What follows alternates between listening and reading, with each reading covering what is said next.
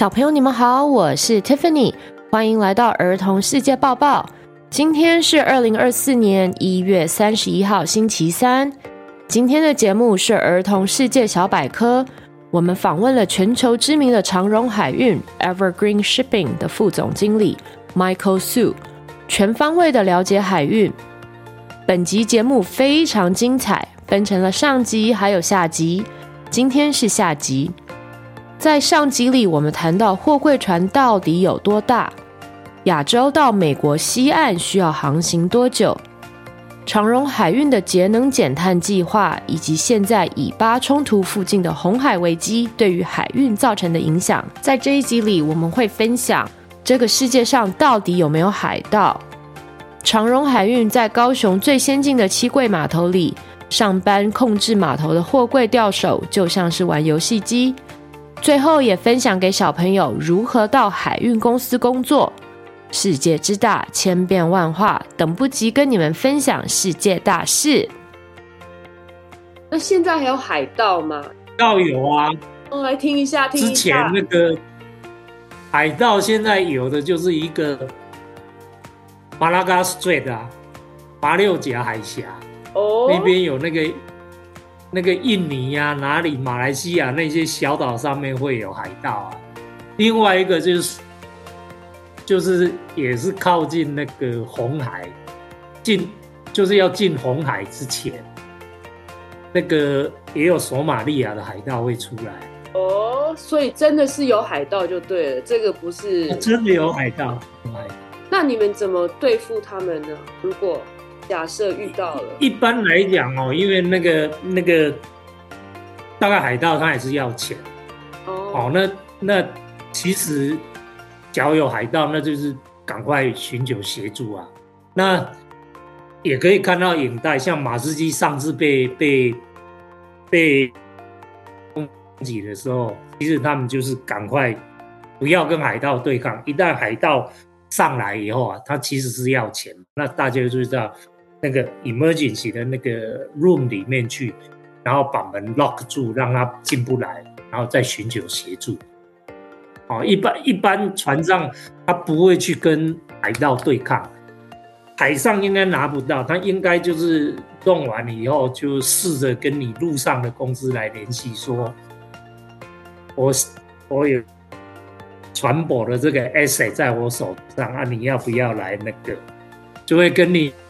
要来赎船呐，这个不是每天都有啦。就是说，我们现在看到就是新加坡这个马六甲海峡，因为那边很窄，又很多，所以小岛又多，哦，所以那边曾经有海盗。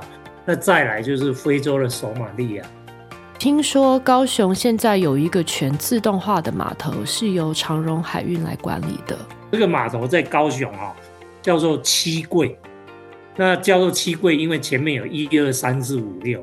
那这个码头啊，我们呃，因为它会作为长荣海运在亚洲最大的一个转运中心 （transshipment hub），所以在这边呃，我们会引进了很多新的这个设施。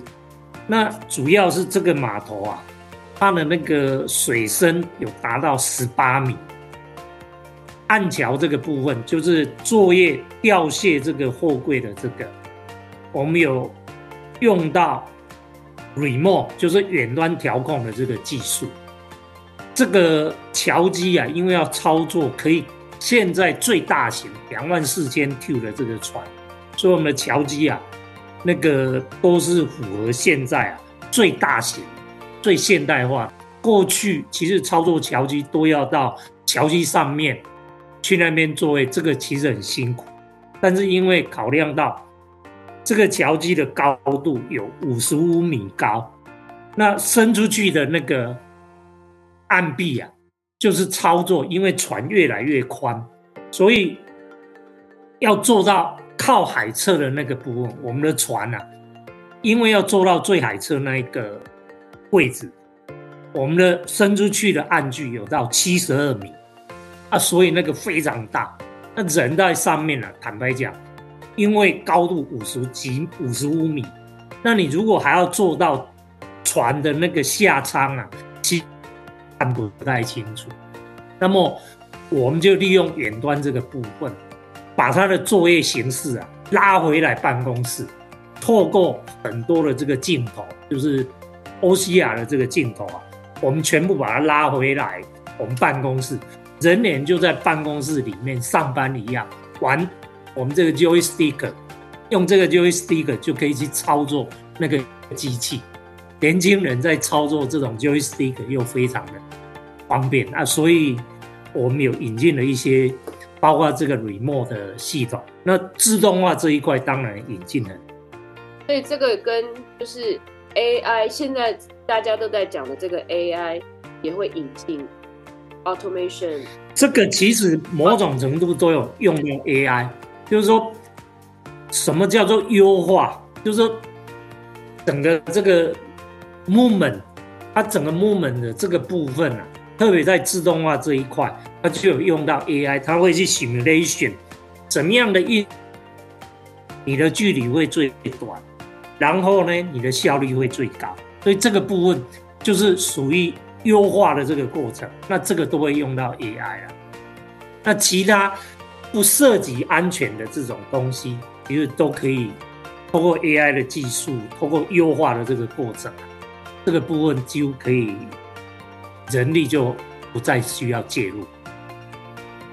大家小朋友可能对这个海运的工作应该也很有兴趣，然后就是说，如果以后我想要在海运的这个范围里面工作的话，需要去哪里学开船，还是说我需要去哪里学习这些所谓的知识、海洋知识？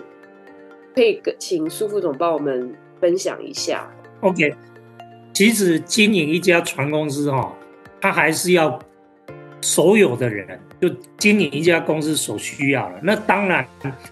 对船公司，它特别需要有航海的人员，就是我们在船上有所谓甲板上的这个航航海系的人员。那么甲板以下就是这个这个呃发动机的这个部分哈，引擎的这个部分要轮机。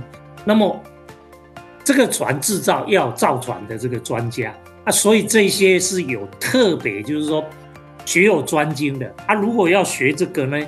他们要取得专业的这个证照，哦，就是说你你要从事海运这样的行业，那我们点出来，要到船上去的大概就是航海轮机，那这些呀、其实在台湾都有专门的这个学校在培育这样的的人员，比如说国立海洋大学，然后在。台北有一个台台北海洋科技大学，那高雄就是高雄科技大学，这些通通可以有相对应的科技啊，可以去学。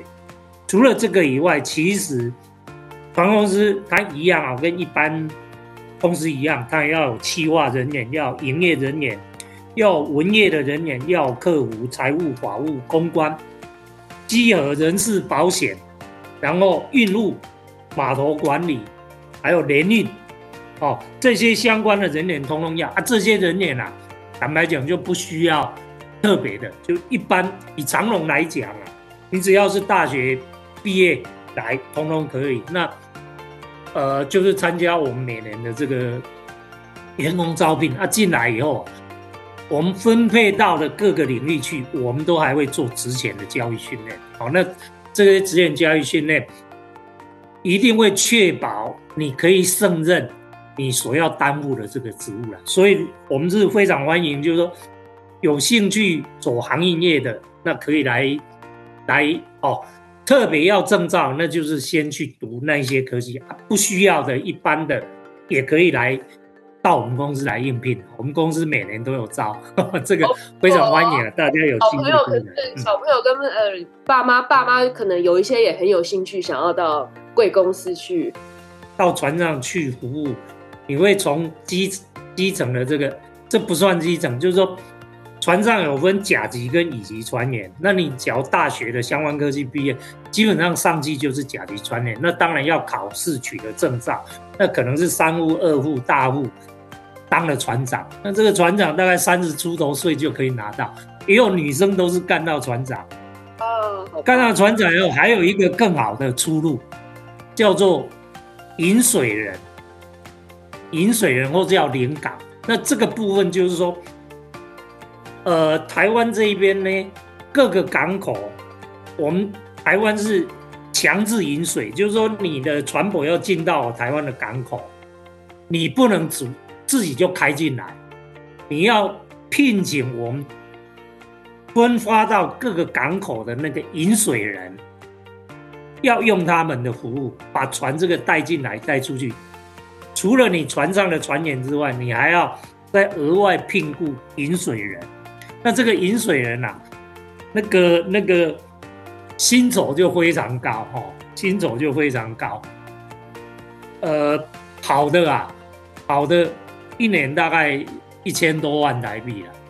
真的啊，那个好啊，各位小朋友、嗯、仔细听好了，饮水人，我们就朝这个方向走了，太棒了。对，就是航海可以走到那个轮机的人员呢，其实跟机械系非常相关。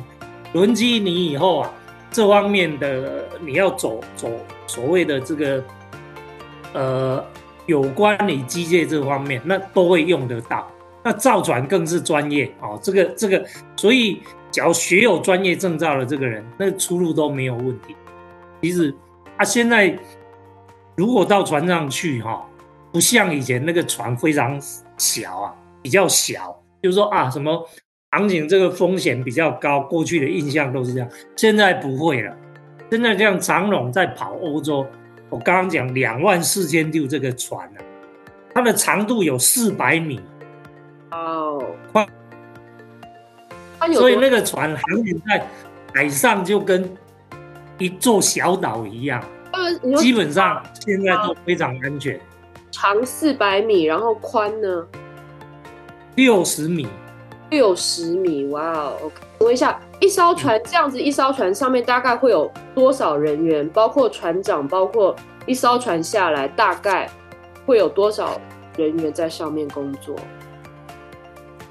看船的大小哈，但是一般配置大概在二十二十二个左右，会会有一点点不一样，但是基本上就二十到二十二。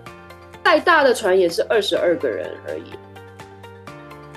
现在船哈，现在的船都是科技化。现在船以前跑旧的船啊，那个甲板以下那个轮机人员，俗话叫做老鬼啊。他们就称为那个轮机长叫大老鬼，什么恶鬼？这个为什么称为鬼？因为下面那个空环境非常恶劣。那么人在那边要修什么哦，换零件什么，全身都油麻麻的，跟鬼一样，脸从来没有白过。哦，所以以前。那个老船叫做老鬼，其实那个生活是非常的比较，就是说比较辛苦。但现在都不是，现在呢，全部是电脑 monitor，人啊穿得干干净净，就在办公室里面，然后那个监控室通通是隔音的，所以现在都不一样了。现在，even 那个老鬼啊，已经不再老鬼了，方面倒是可以，倒是可以哈，因为这个行业不会没有，而且这个行业。等你做到完，比如说我刚刚讲的做到引水哈，临港那个每天都可以回家，哦，其实就就比较坦白讲是不错。我我一直鼓励我们的一些有船长背景的比较年轻的船长要去考临港，就是这样。也谢谢苏副总的那个提示跟鼓励。好，那我想现在小朋友应该就很清楚这个整个海运的一个稍微。了解这个海运的运作，跟里面的配置人员，跟自己以后将来可以走的路，跟一个目标，跟一个梦想。呃，今天很谢谢我们苏副总跟我们分享这么多的一些呃内幕啦，应该也算是一个内幕。谢谢谢苏副总。好，谢谢 Tiffany 给我这个机会啊，我很高兴跟大家分享一些哈，那就。就谢谢大家，也期待啊，有一天在可以到长隆这边来上班，我想公司啊会非常的非常的高兴哦。希望借由今天这样交流以后，让你们对于海运这个行业有更高的这个兴趣。苏副总也帮我们小朋友准备了小礼物，到时候呢，我们再到脸书去跟大家分享怎么得到这些小礼物的方法。哦，那请大家继续锁定我们儿童世界报报，谢谢，谢谢，好，谢谢 Tiffany，谢谢小朋友，拜拜，拜，谢谢。It's quiz time，小朋友们，刚才有仔细听吗？要考试喽，请问海盗都在哪里出没？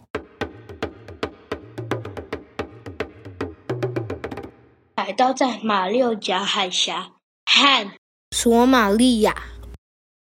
请问海运界有一个小船引导大船进港的工作是叫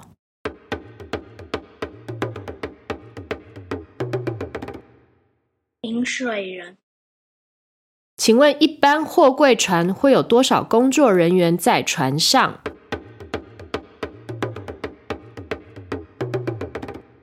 二十二个。小朋友们都答对了吗